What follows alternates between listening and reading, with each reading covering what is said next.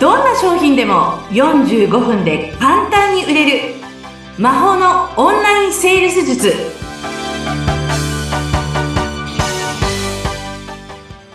こんにちはセールスコンサルタントの高見康生ですよろしくお願いしますよろしくお願いいたします。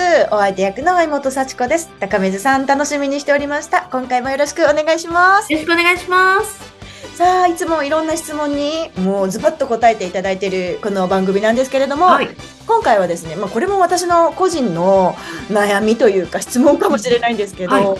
あの、例えばお仕事で、この人と提携するとか、契約を結ぶっていう時に、この人と組んで大丈夫かなって、どういうところを見て、高水さんは見極めてらっしゃるのか、ジャッジしてるのかっていうの、すごい興味があるんですけど、聞いちゃっていいですか？いや私もその件に関しては失敗もいろいろありましたからね高水さんでも？ありますありますえあの結、局うんうん。実績が欲しくてはい。あのやっちゃった時にううわ、やらなければよかったとか契約書にね、うん捺印しちゃいましたけど、いっぱいありました。へえ。そう。で、その失敗の体験から得た、はい、どう見極め方っていうのは、うんめっちゃ聞きたい。えっと、まず、これすごいね、ちょっと、あの、ね、ふわっとした話かもしれないですけど、ええ一つ目がうん、その一緒にやる人に対して、自分がどんなことを感じたかってことですね。どんなことを感じたか。うん。へえ。例えばこれね、第一印象って結構人ってね、もう、いあの、3秒って言われてるんですけど、とんでもない。あ私0.1秒ぐらいだと思っています。一瞬で。そう。で、なんか自分に聞いてみるんですよ。なんか、うん、悪い人じゃなさそうだけど、ちょっと行動遅そうな感じするな、とか、で、なんかこの人とやったら私イライラしちゃうかも、とか、でもこことやったらメリット大きいよね、とか、いろいろこう自分の中で思うことがあると思うんですよ。その人の感じを見てたときに。で、なんか気難しそうな顔してたから、結構頑固な感じで、こうやりたいって言っても、なんかいろいろ押し付けてきそうな感じするな、とか、仕事はやってないけど、なんとなく人間的な本能で感じることを、まず、そう、そこはね、あの、自分の中で理解します。あそう、それがあった上で、ー。はい。それでも、こことやりたいかなっていうこととかをやっぱり考えるんですよね。で、もしやりたいって思ったら、私はその人のこと、今ほら、情報がね、いろいろあるから、その人のこととかってある程度、なんかこう調べられたりするじゃないですか。確かに確かに自分でできる範囲でも結構情報はね。そうです。SNS とかでも調べられると思います。そういうので見るようにします。なるほど。まあ直感ベースで、そこから、まあなんて言うんでしょう。いろいろ、その情報を。調べる。で、もう一つもう一つは、うんその、まだ決めてない段階で、その人と連絡を取ります。何回も。あ、あ、これ、あ、そうか。うんなるほど。その、たわいもないこと、たわいもないことはないでしょうね。いいんです。ちっちゃいこととか、わりかし、そういったことも、あえてちょっとメールをしてみるんですよ。その対応の仕方とか、あとスピード力で、私は結果決めます。あそれと、あとフィーですよね。報酬。うんうんうん。例えば、この人がすごいもたもたしてて私をイラつかせた。うんその時に、この報酬で私納得するかなっていうところを考えます。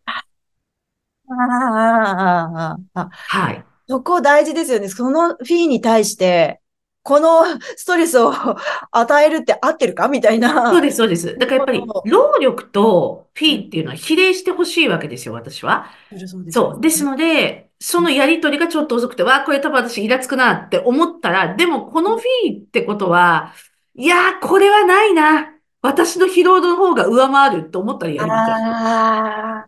えあの、その話の流れでもうちょっと聞いてもいいですか？はいあの、高水さんが大事、やっぱりスピード感とかって大事にされてるんですか？お仕はい事見て。ああ、そこか。むちゃくちゃ大事です。で、私は、あの、やっぱりね、遅いのがあんまり好きじゃないんですよ。で、うんどんどんどんどん展開していったりする方が合ってるんですよね、私に。うんそう。だから、例えば、ね、これ、えっと、ごめんなさい、自慢でも何でもないんですけど、うんわりかしビジネスも長いから、頭がパンパンパンって切り替えが、次の展開とか、ここま、すごく遠くまで考えておくとかっていうのが得意なんですよね、性なるほど。なるほど、なるってほど。なった時に、うん。と、例えばそれをわーっと喋った時についてこれない人とか、え、ちょっとなんか嫌かもと思います。ああ、同じペースでできないと、絶対にその人のためにやらなきゃいけないこと増えますもんね。そうです。だからなかなか会う人いないんですよ、私。そうでしょうね。どうしてるんですか？でも、やっぱりね、それでもついてきてくれようとしている、あの人とかいますんで、まあそういう人はなんか大好きなんで、あの、いや、これってこういうことだよって言いながら気持ちよく仕事はしていますね。だから、私のすごい近くにいる人っていうのはそういう人たちです。うーん、うんもちろんスピード感もあり、あとはこうマインドとしてついていこうっていう、まあ、やる気というか、誠実さみたいなところが大事ってことはい。はあ、なるほど、なるほど。すごくわかります。でも、ちょっと気になるのが、失敗って本当に高見さんでもあるんですね。やってしまったっあて。りましたよ、もう、本当に大変な案件だったんですよ。で、私、その間、要するにね、あの、その話を持ってきてくれた人が、うんそういう人だっていうことは思ってなかったんですよ。でも、そうです要は、ね。うんと、私よりもだいぶビジネス経験がなくて、しかも、この場を教育していくっていうことに対しての認識があまりにも薄かったんですよね。それは、その事前には分からなくて、わかんなかった蓋を開けんですよ。たら、あれれっていう。そう。うん。それで、うわ、ちょっとどうしようこれって思ったんですけども、やるしかないので、うんえっと、その人にも結構わーわー言いながら、あの、そうですね、やりましたけど、まさに死闘でした。死ぬほど戦うじゃないですけど。